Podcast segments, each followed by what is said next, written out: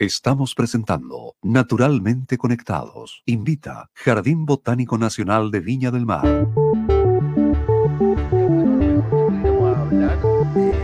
volver a hablar, que ya siempre hablamos, pero sobre el vivero del jardín, sobre más cosas del jardín, porque ya son 40 programas, es decir, no es menor. Oye, y otra cosa, tenemos que hablar también de la planta fotovoltaica.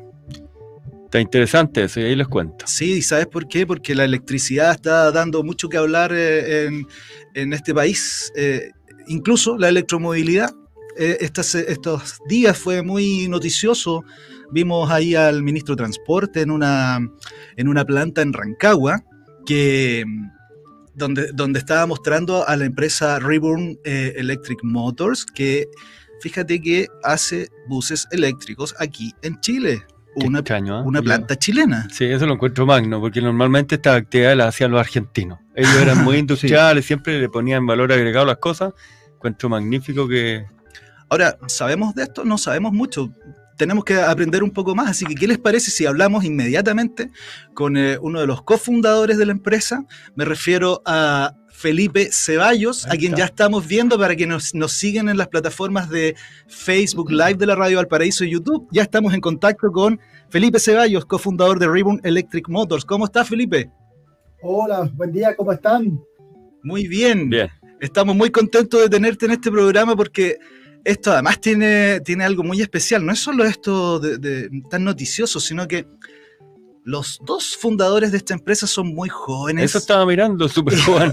Y eso para nosotros es muy importante, no solamente porque sean más jóvenes que nosotros, sino que porque nosotros estamos en una, en una conurbanización muy universitaria, hay chicos estudiando carreras afines, ingenierías, eh, ingenierías ambientales, hay un montón de proyectos dando vueltas y en ellos dos, lo que vamos a conversar ahora, tenemos un ejemplo de que es posible eh, romper los esquemas. ¿Qué te parece, Felipe? Bueno, Nuestra gracias primero por el halago de joven. Siempre se agradece. No, Felipe. de todas maneras, sí. Adelante. Felipe, cu- cuéntanos para que entremos en conversación. Eh, ustedes ya llevan un par de años con este proyecto, sin embargo, esta noticia que, que ocurrió hace un par de semanas eh, remeció, remeció el ambiente. Eh, sabemos que la electromovilidad es una de las soluciones más importantes para combatir el cambio climático, pero que se estén haciendo buses eléctricos en Chile nos sorprendió. Cuéntanos desde cuándo están en este proyecto. Bueno, este proyecto partió el año 2016. eh, lo, lo fundamos junto con mi socio Ricardo Repering, la empresa. Ribbon Electric Motors, que en inglés significa renacido eléctrico. Claro. ¿Por qué tiene este nombre la empresa?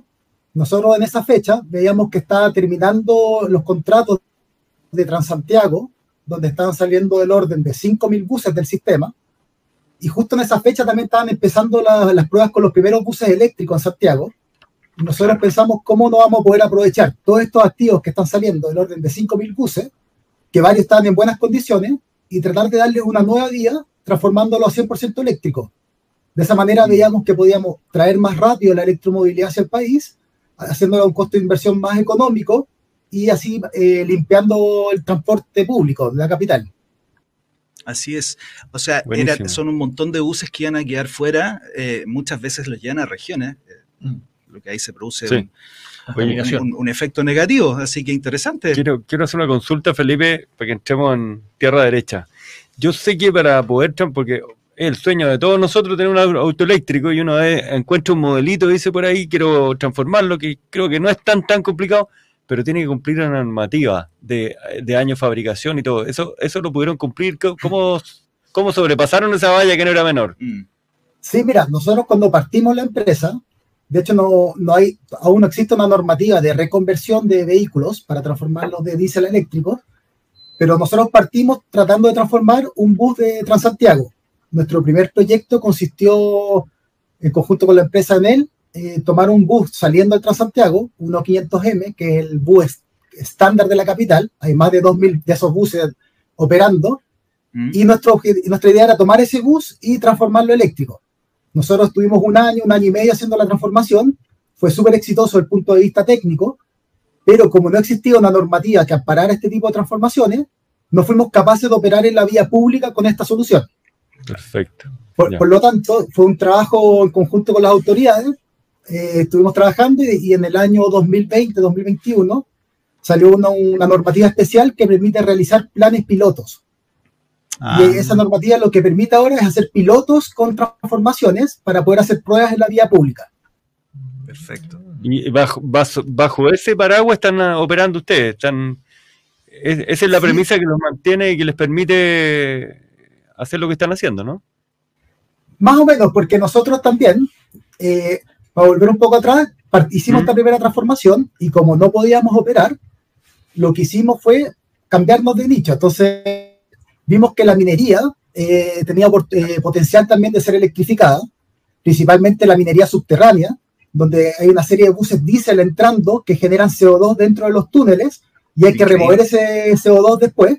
Entonces vimos que había mucho potencial también de entrar en ese tipo de, de nicho. Y adicionalmente, eh, viendo con las autoridades, veíamos que para eh, circular en la vía privada no requeríamos de esta normativa especial de transformación. Y por eso nosotros nos migramos a la minería en los años 2019-2020 y realizamos un primer bus para operación interior mina con división del teniente. Y ese proyecto fue un éxito. Después del 2020, eh, 2020-2021 implementamos siete buses más, los cuales ya llevan más de un año operando y ha sido súper exitosa su operación en división del teniente. Entonces, O sea, eso, eh, disculpa, Felipe, o sea, hay que llevar trabajadores al interior de, la, de los túneles. Eso es básicamente. Así es. Eh, hay que llevar los trabajadores desde las casas de cambio hacia la operación en el interior de la mina. Y para eso nosotros desarrollamos esta solución de transformación de ese tipo de bus para poder operar en el interior de la mina. La minería es un ambiente más complejo de trabajo comparado con un tra- el transporte urbano, dado que en la minería hay harta sal, harta presencia de agua, bajas temperaturas, elevaciones muy pronunciadas. Entonces es un bus especial el que se requiere para ese tipo de ambiente. Y nosotros lo que hicimos fue un trabajo especial para poder desarrollar una electrificación para ese tipo de buses. Entiendo. Oye, Perfecto. espérame que Oh, me voy entusiasmando con temas Sí, que son ad hoc al jardín y a- yo soy agrónomo y entonces me estoy acordando que a, a lo mejor algo parecido podrían hacer o incursionar con los tractores. Los tractores producen mucho CO2 cuando están trabajando, yo los veo trabajar, se ve re bonita la máquina trabajando en la tierra y todo, pero la fumarola para arriba es cotota. Y de nuevo se repite que son predios privados donde no tienen que circular por carretera y también podría ser que se reconvirtiera un tractor a, a una modalidad eléctrica. ¿Se puede? ¿Han probado? Mira, se, poder se puede. eh, es harto trabajo hacer como una transformación en general. No es que uno compre un kit y se instala en un vehículo, sino que requiere mucha ingeniería para integración con las componentes, cumplir con las normativas de seguridad, por lo cual se puede hacer, pero nosotros como empresa hoy día nos hemos enfocado en el desarrollo de buses. Como ese, Ya. en nuestro know-how está en el desarrollo de buses, pero hemos visto que hay más actores entrando también que se han enfocado en autos, en vehículos livianos. Entonces es algo que se puede hacer, pero eh, hay que tener gente como especializada en esos temas, como que busquen en ese tipo de nicho. Perfecto. Marcelo. Sí, eh, Felipe, hola. Mira, el- me, me saltan varias dudas. Una es que los buses que estuvieron en Santiago, recorriendo Santiago, que eran buses eléctricos, estaban, por lo tanto, a prueba, estaban porque no había normativa tampoco. ¿Ya? De acuerdo a lo que tú dices. Y, y- y lo otro, preguntarte si esa normativa hoy día ya está completa como para empezar a incursionar en el, en el ámbito público, ¿ya? Y, y estoy pensando, no sé, acá en, en Viña del Mar que se requeriría tanto, o de incluso nosotros, eh, si muchas veces se ha pensado en, en- transportar hacia, hacia algunos lugares, por ejemplo, el mismo jardín botánico, ¿me entiendes? Es decir, Sí. ¿es posible hoy día hacer eso? Sí, mira, respondiendo a las preguntas, nosotros nuestros buses operaban en Rancagua, eh, los taxibuses que realizamos las electrificaciones en minería. Hoy día no existe una normativa, como si, solo esta normativa de plan piloto, pero a finales del año pasado salió a consulta pública una normativa para reconversión de vehículos diésel eléctricos. Entonces creemos que este año pues, debería estar saliendo esa normativa, dado que ya estuvo en consulta pública y, y ya se hicieron los comentarios. Entonces ahora debería estar saliendo, ojalá este año, esa normativa de reconversión. Nosotros también, como complementando un poco, como empresa lo que hicimos también en el año 2020, debido al éxito de nuestras electrificaciones en minería, armamos una alianza con OEMs brasileños de chasis y carrocería y en conjunto desarrollamos un bus nuevo, cero kilómetros, eh, 100% eléctrico que nace en Chile. Que esos son los modelos que nosotros inauguramos en nuestra planta hace un par de semanas atrás, en la inauguración. El, ¿Ese es el que el Tehue que le llamaron? El que el Tehue y el Tricahue, así es. Y el Tricahue, exactamente. Sí, Oye, pa- qué entretenido. O sea, mira, Luego van a volar esos dos. Luego van a volar. a ver, Sí, Felipe, lo que estamos entendiendo entonces es que han pasado ahora a un proceso de fabricación 100% y antes lo que se estaba haciendo era haciendo una reconversión, eh, o sea, entrando en, el, en, en economía circular, ¿no es cierto? Sí. Y, eh, Estoy en lo correcto, ¿verdad? Son, son esas dos fases. Sí, nosotros tenemos hoy día dos líneas de producto, lo vemos. Uno es Mm. la fabricación de vehículos y la otra es la refabricación de vehículos. Perfecto.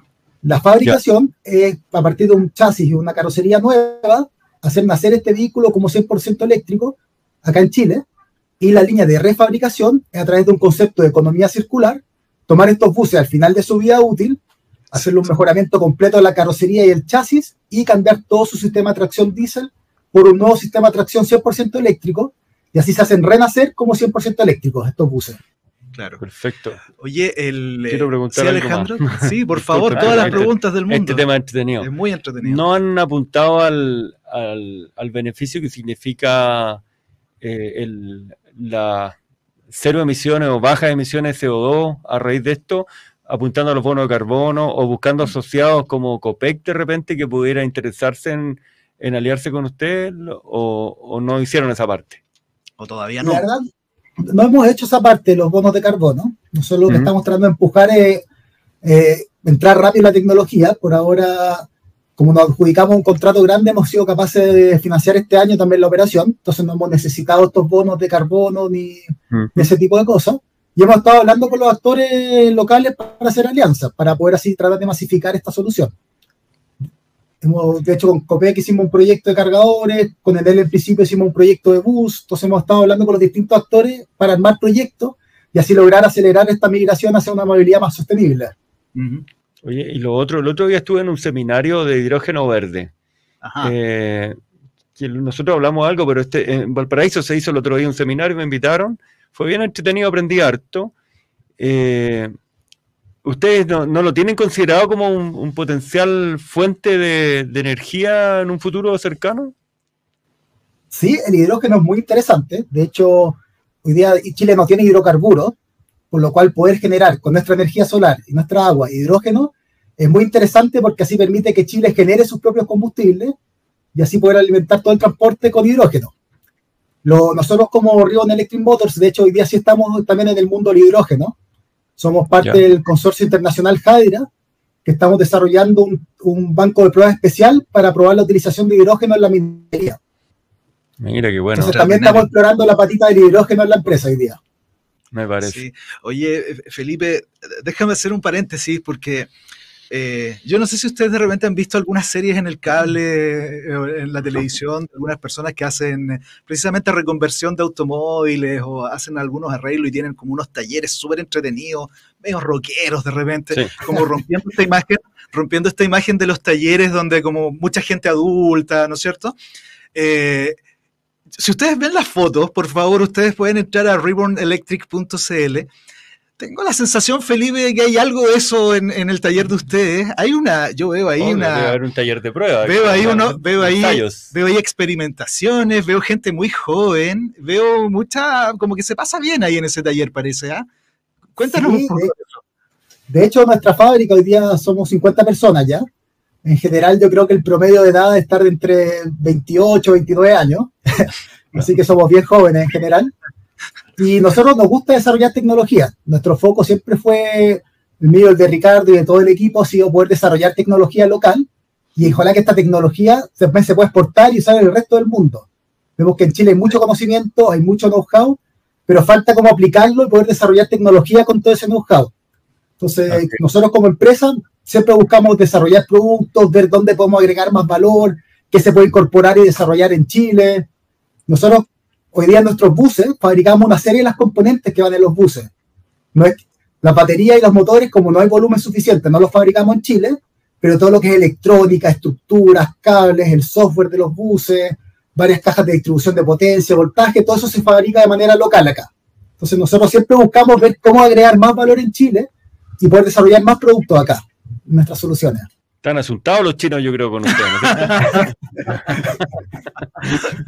Oye, estamos conversando con Felipe Ceballos, él es cofundador de la empresa Reborn Electric Motors, que como están escuchando, ya están fabricando buses eléctricos en Chile. Marcelo. Oye, Felipe, ustedes tienen dentro de sus proyectos, por ejemplo, eh, buses más pequeños de transporte a través, al interior de, no sé, estoy pensando en parques, ¿ya? Eh, y te pregunto porque en, yo en Francia vi buses así que transportaban incluso en, parques abiertos, en parques públicos, ya gente que tú te subías y te llevaba gratis hasta... Un, poco más grande que el carro golf. Claro, pero que cabía, no sé, 10 personas, ya han desarrollado algo así. Todo esto pensando, eh, tú sabes, el, programa es del Jardín Botánico, nosotros hablamos desde el Jardín Botánico, entonces pensando incluso al interior del Jardín Botánico que se pudiera hacer algo, ya, eh, ya que no está dentro del ámbito del, público, es decir, de la calle, sino que se podría hacer algo. ¿Tienen algún proyecto así?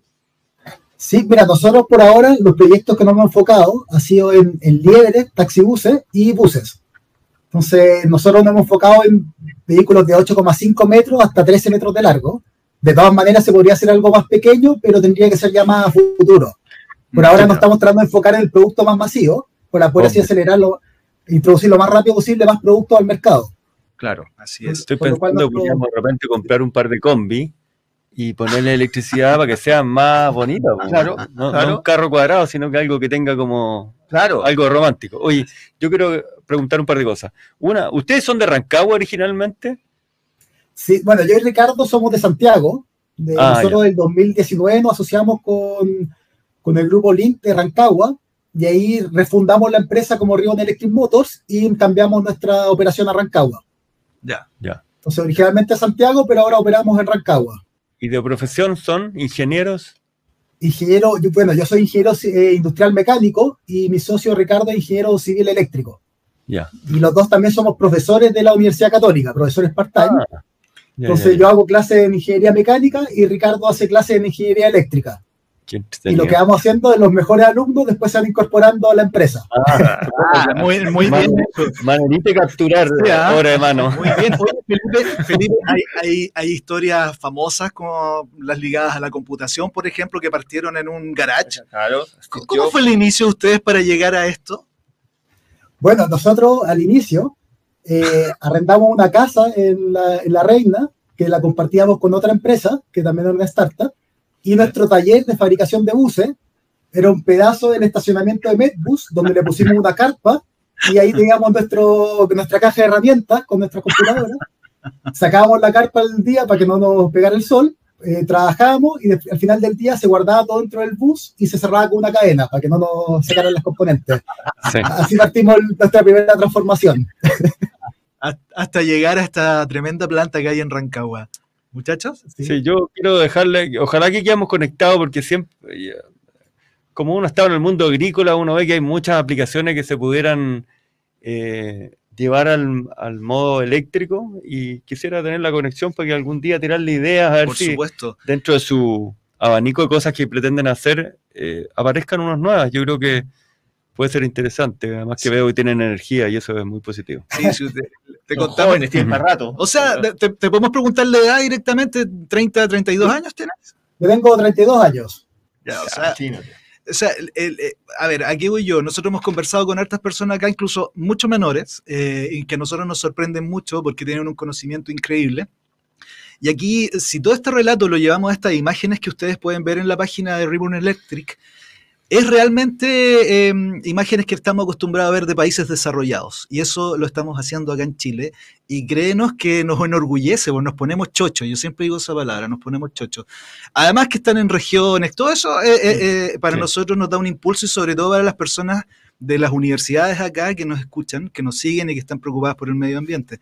Así que fíjate que en el, Jardín Botánico se hacen muchas ferias de emprendimientos y no sé, lo que dice Alejandro, te dejamos la invitación eh, y tenemos que seguir en contacto porque nos encantaría que pudieras, que los dos, tú con tu socio, pudieran explicarle a la gente, contarle con más detalle qué es lo que están haciendo eh, para incentivar a hacer otros proyectos.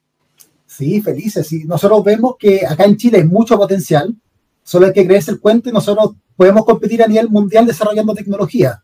hay mucho conocimiento, hoy día hay gente con mucho ánimo, con muchas ganas de hacer cosas, y yo creo que si se impulsa eso, Chile puede transformarse en un foco de desarrollo tecnológico. Así Mm. es, así es. Yo creo que nos falta a los chilenos el empujón. Habemos algunos más avesados que nos atrevam- atrevemos a hacer cosas, pero la mayoría se quedan las amenazas que podría hacer y al final no se cree en su cuento. Yo creo que hay que hacer un símbolo así como una mano al borde de un precipicio y empujarlo, para que quede así como el símbolo de lo que falta, porque hay mucha gente que tiene buena idea, pero no se atreven, creen que no vamos a dar el ancho y yo creo que sí se puede. Así que es. Totalmente. magnífico. Así es. Sí, Hay felicitaciones. que, hacer, hay que hacer el salto al vacío y creerse el cuento, si esa es la cosa. Claro, la Así única es. forma. Hay que tir- tirarse con un, con un paracaídas, sí. Sí, es Sí. verdad. Con alita, mínimo que sea. Felipe, te damos, te damos las gracias por haber estado con nosotros naturalmente conectados. Nos, nos encanta conversar con gente como ustedes. Los felicitamos, como decía Marcelo recién. Están haciendo un trabajo increíble y esta asociación, o sea, ya se están asociando con gente de otros países para hacer más desarrollo. Y este laboratorio que están haciendo con hidrógeno verde también es eh, una gran noticia. Bueno, déjalo invitado para si tienes más noticias, es decir, nosotros felices de poder ya, conversar con- contigo y dar a conocer a todos nuestros auditores acá en la región. Así que muy, muy invitado. Quiero comentar algo el día del seminario. Eh, pregunté yo, porque estamos inaugurando la próxima semana una planta 50 kVA de fotovoltaica para abastecer de energía las bombas de riego y es un sistema on grid que le puede meter energía al sistema. Y pregunté yo si esa, si esa, si esa planta en periodos de baja o de, de no uso eh, de la energía podríamos producir hidrógeno verde. Me dijeron que sí, pero la maquinita es cara. Para producir 2 o Sí. 3 kilos de hidrógeno al día costaba Ah. 90 millones de pesos. Era una cuestión. A lo mejor por ahí podría hacer, eh, eh, hacer una máquina más, más asequible a la comunidad para que uno pueda producir su hidrógeno verde y olvidarse de producir CO2. Si al Claro. final el resultado produce vapor de agua. Entonces Claro. sí, es, es lo máximo, pero está muy cara la tecnología. Yo dije, pucha, 90 palos para el botánico no es poco, para ponerlo al lado de, de mi planta fotovoltaica que podría producir. Y además no es muy, muy grande el rendimiento. Entonces creo que ahí podría haber algo entretenido de generar, maquinitas que generen hidrógeno. Esto, esto es el huevo de la gallina. Hoy día, como el hidrógeno no ha entrado tan fuerte, no hay tanto mercado, por lo cual los precios están muy altos. Es muy parecido a lo que pasaba con las baterías de litio hace 5 o 10 años atrás, que como no había tanto volumen, eran muy caras y por eso los productos eran tan caros. Pero hoy día, Mm. como se ha masificado, las baterías de litio han bajado un quinto del costo y es mucho más competitivo y hoy día ya compiten con los vehículos diésel. Oye, perdón, la- batería, usan batería de litio, tiene, tiene, me imagino, ¿no? Sí, usamos baterías de litio. Usamos una, litia que se, una, una química que se llama litio fierro fosfato, LFP, ¿Ya? y son baterías de litio las que usamos en los buses. Bueno, los vamos a contactar entonces con Bernardita Díaz, con quien conversamos, que es los que produjeron el- la batería de litio acá en Placilla. Claro. A lo mejor se podría hacer un trabajo ahí en conjunto interesante. Baterías de litio fabricadas en Chile. Se sería espectacular. Así es. Ya, Felipe, Oye, muchas gracias. Realmente muy contento de haberte tenido naturalmente conectados. Muchas gracias, que estén muy bien. Un gusto, Adiós, adiós. Felipe. Gracias. Muchas, ¿qué les parece esta, esta oye, que, se esté, que la tecnología de punta se esté desarrollando, yo creo que es el paso a, a avanzar como país, ¿ah? es decir, justamente como decía Alejandro, es decir, hay que, hay que atreverse y no solamente crearse el cuento, si, si- Sí. si eso, es, eso es lo que hay que hacer. Yo creo que los instrumentos que hemos generado como Estado no son tan Mm. cómodos para trabajar. Correcto. Eh, Fíjate que porque hasta- hablan de la Corfo, claro, la Corfo Sí. busca, busca maximizar recursos, entonces Sí. al final si no tiene criterio comercial, porque esto es investigación, no, No, claro, hay investigación. accede. Entonces los fondos, no es si está lleno de fondos, sí, pero empiezan a mirar las letras chicas y no puedo acceder, no puedo acceder, entonces al final no hay estímulo para que la gente se atreva. Ahora, eh, eh, Alejandro, es interesante, yo he reiterado un montón de veces lo de la edad, pero hasta hace unos años, desde el sector político, político empresarial, pero sobre todo el sector político se decía, Chile, no, no, compremos, compremos, Eh, eh, el- nosotros dediquémonos a otra cosa, no, no desarrollemos tecnología porque es muy caro, qué sé yo, y irrumpe esta generación posterior Sí. diciéndole, con este ejemplo, sabe señor, está equivocado. y Pero ma- hace- a eso lo sumo lo que hace- estás diciendo. Hace años ya se sabe que está, estamos equivocados en eso, es decir, aquí la única forma de avanzar es el desarrollo tecnológico. En eso y en hartas cosas. Claro, Pues, sí, justamente. Eh, yo creo que hay, que hay que darle un input, pero yo creo que los instrumentos, si es re importante los instrumentos que sean más Mm. cómodos de usar para que los, los jóvenes puedan Así acceder. es, así es.